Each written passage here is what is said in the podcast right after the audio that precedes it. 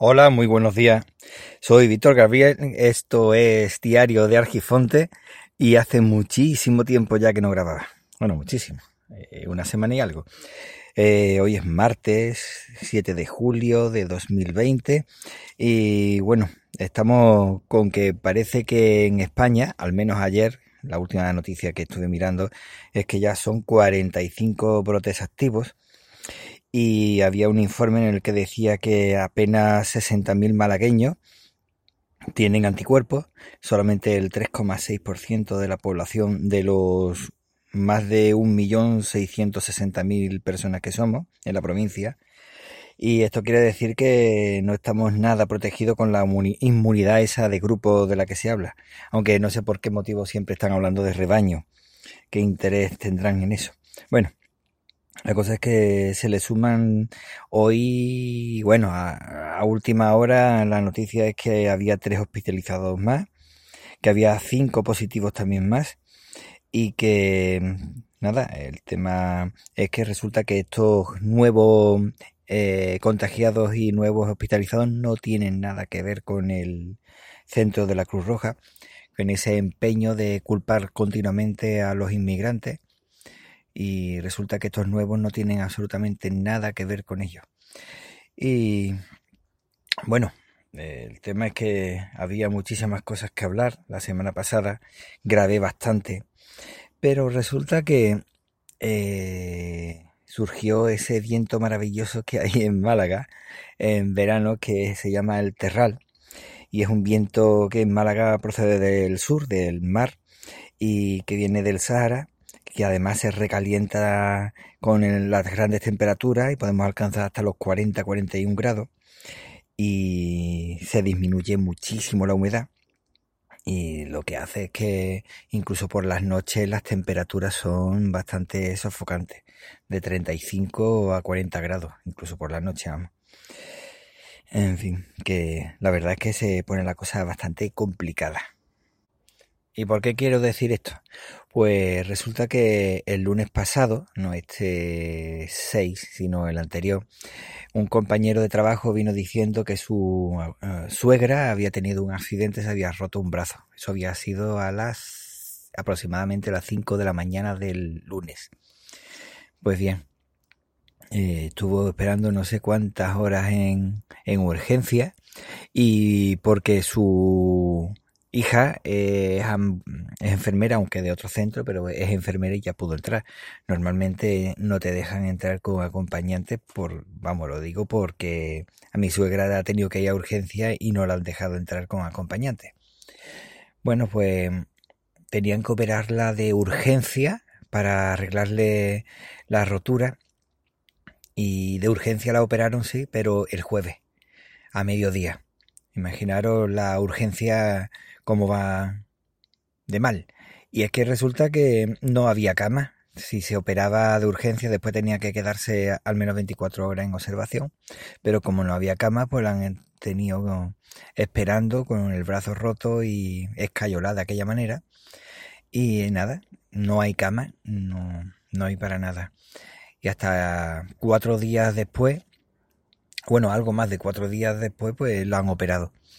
Lo que quiere decir que estando la situación como está, que nos quieren dar la sensación de que todo está controlado, de que está todo en calma y sin embargo para una situación que se puede dar de forma normal pues no hay cama. Imaginaros en el momento en el que comience otra vez, si es que comience y esperemos que no comience, pero todo apunta a que sí, a un nuevo rebrote. Más que nada porque hace dos semanas eran 15 y ya vamos por 45. Y nuevos, nuevos contagios. Te pones a pasear y ves la gente andando sin mascarilla. Esto ya no es, creo que sea tanto como le gusta mucho culpar al gobierno. Esto ya es responsabilidad individual de cada uno. Y por más que uno trata de hacer las cosas bien, te das cuenta que hay gente que le da absolutamente igual. Bueno, resulta que durante esta semana he estado grabando bastante, pero no he publicado nada porque no estaba yo con ánimo de hacerlo. Eso sí, el otro día, el sábado creo que fue, estuve en la playa y mi pequeño pues quiso aportar algo de su de su cosecha. Lo que no sé es que si voy a poder publicarlo ahora mismo, porque como estoy con Spreaker y no termina a mí de agradarme la forma de funcionar, voy a ver, a ver si era esta o era la otra.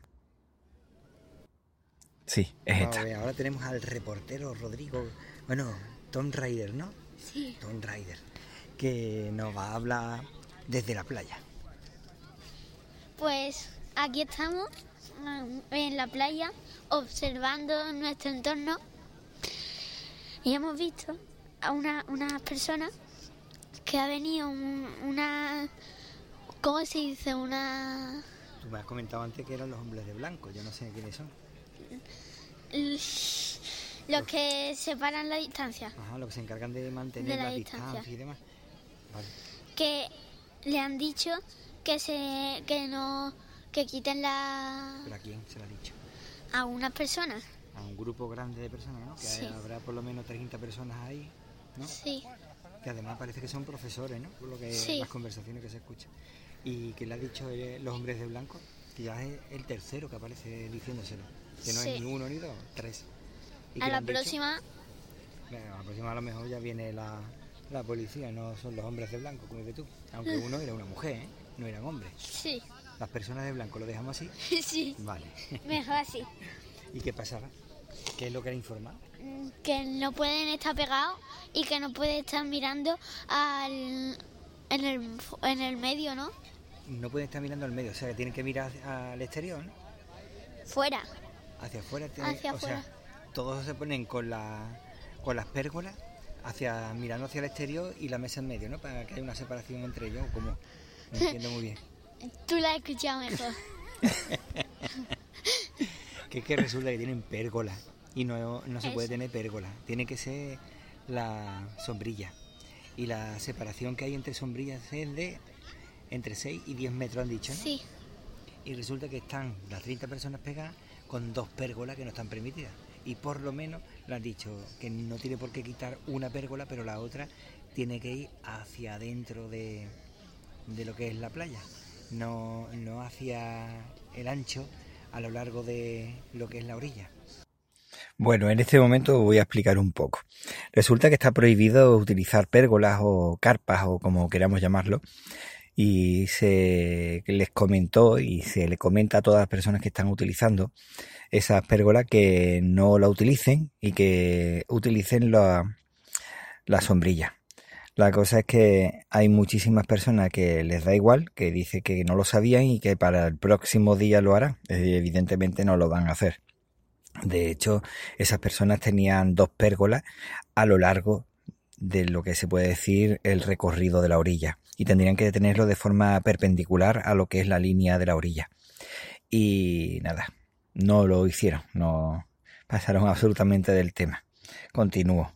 Han dicho que sí, con el primero, han dicho que sí, con el, segundo, y han, dicho, que, sí, con, el, tercero. Y no lo han quitado todavía. Y no lo han quitado. Se hacen los locos y no pasa nada. ¿Eso que hubiera pasado si fueran Policía. alumnos? No, si fueran alumnos, ¿qué hubiera pasado? Que... no sé, ¿qué? Que hubiera llamado a, al aula de convivencia, ¿no? sí.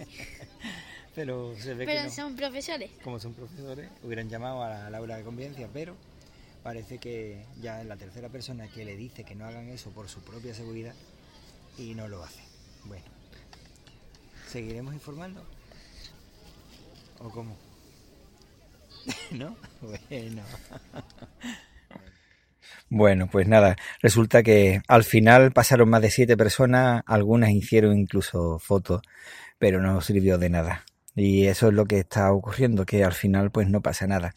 No se utilizan mascarillas, no se cumplen las normas, eh, los grupos son reducidos, no pueden haber más de, creo que eran 20 personas, separación de unas de entre 6 y 10 metros. En algunos sitios he visto que hay banderines, otros hay líneas, en algunos sitios ponen la bandera roja, aunque se pueden bañar, pero es un tipo de bandera diferente, ondeando eh, desde la parte donde están los, los de vigilancia, indicando si está ya la playa llena. Pero se ve que por más que se intenta desde el Estado, la Junta de Andalucía o el gobierno local hacer las cosas bien, siempre está la responsabilidad personal, individual de cada uno, de los grupos. Y claro, cuando te pones a ver que incluso son personas que se suponen que tienen cierta responsabilidad, incluso autoridad a la hora de hablar, porque son profesores, pues te da un poco de, de molestia, por no decir coraje, que no se cumplan las cosas como deben cumplirse. Y el tema no, el tema es que resulta que también había muchísimos niños alrededor. Entonces, pero bueno, es lo que hay, es lo que se está viendo.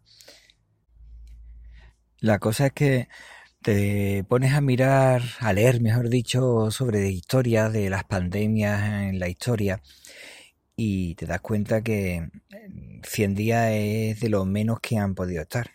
Es cierto que ha habido 20, 40, incluso 80. 100 días puede ser la media más o menos. Sin embargo, eh, en la época de, de Newton se estuvo 18 meses en cuarentena y se tomaba como algo normal. Es bueno, normal dentro de lo que cabe, pero sabían que cada 20 o 40 años se producían cosas así. Y no, no era aunque ya había gente que, que pensaba que podía ser otra cosa, no se sabía lo que era. Y siempre estaba lo de la... Me río porque siempre están pensando con lo de la maldición y las cosas, de que todavía en España se puede escuchar algún majarón diciendo cosas así. Pero sí, eh, después te pones a escuchar a otros que dicen que se utilizó como guerra bacteriológica, biológica contra otros países y nada de eso, vamos. Yo eh, lo único que de forma consciente he podido ver en la historia eran los mongoles y eh, bueno, entre otros, pero eso de decir que, por ejemplo, España había ido con enfermos para poder matar, yo la verdad es que lo veo un poco ridículo. Pero bueno, como hay tontería en todas partes y últimamente estamos que, que no entiendo la locura que hay, pues, pues nada entre el cura Majarón que dice que se utilizan fetos para hacer vacunas, el otro que es un castigo de Dios, el otro que es que quieran acabar con nosotros. Y lo último que escuché que es que esto es simplemente una muestra de la naturaleza para que nos vayamos todos al silicio. Yo es que cuando lo escuché estaba alucinando. Es decir, que hay gente que tiene la... Eh, ¿Cómo se llama? El transhumanismo. Resulta que lo tienen tan metido en la cabeza que cualquier excusa es buena para justificar su forma de, vivir. Bueno, eh, se puede ver cómo he hecho la grabación en la playa. Lo hice sin micrófono. Sin embargo, he utilizado el Dolby On. No sé si lo habéis probado. La verdad es que se escucha una barbaridad de bien. Y para disfrutar estos 3-4 minutos que quedan, porque me tengo que ir a trabajar y estoy aprovechando el hueco de descanso, em, os voy a poner el audio que he hecho con ese micrófono, con ese programa, pero utilizando también el micrófono que estoy utilizando ahora para hablar y a ver qué os parece el mar que grabé ya no fue el sábado sino el domingo.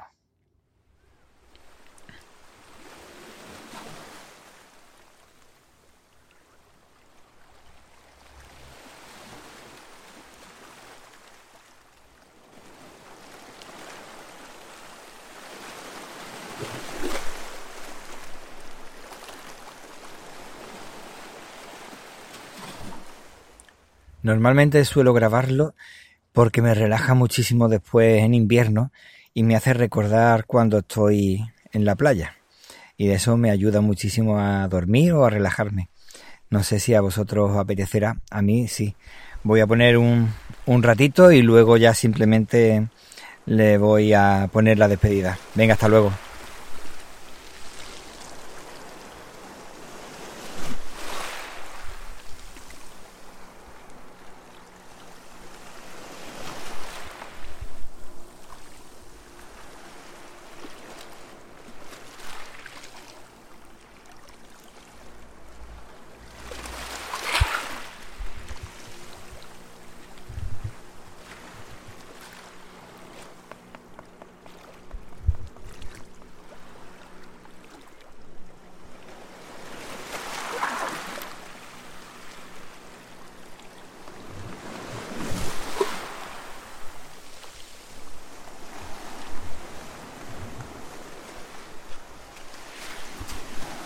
Te agradezco el tiempo que has dedicado a escucharme. Si te ha gustado o resultado interesante, te agradecería más aún que dejaras una valoración en Apple Podcasts, Evox o Spotify. Y que lo compartas con tus amigos. Y si no te ha gustado, puedes compartirlos con tus enemigos. Y recuerda, que el tiempo corre, vuela, así que apresúrate despacio. Te mando un abrazo. Y el diario de Argifonte se despide por hoy. Podéis encontrar a Víctor Gabriel en Twitter como Hermes-Gabriel, Telegram, Mastodon o Hapsila. Como Hermes Gabriel. Muchas gracias y nos vemos pronto.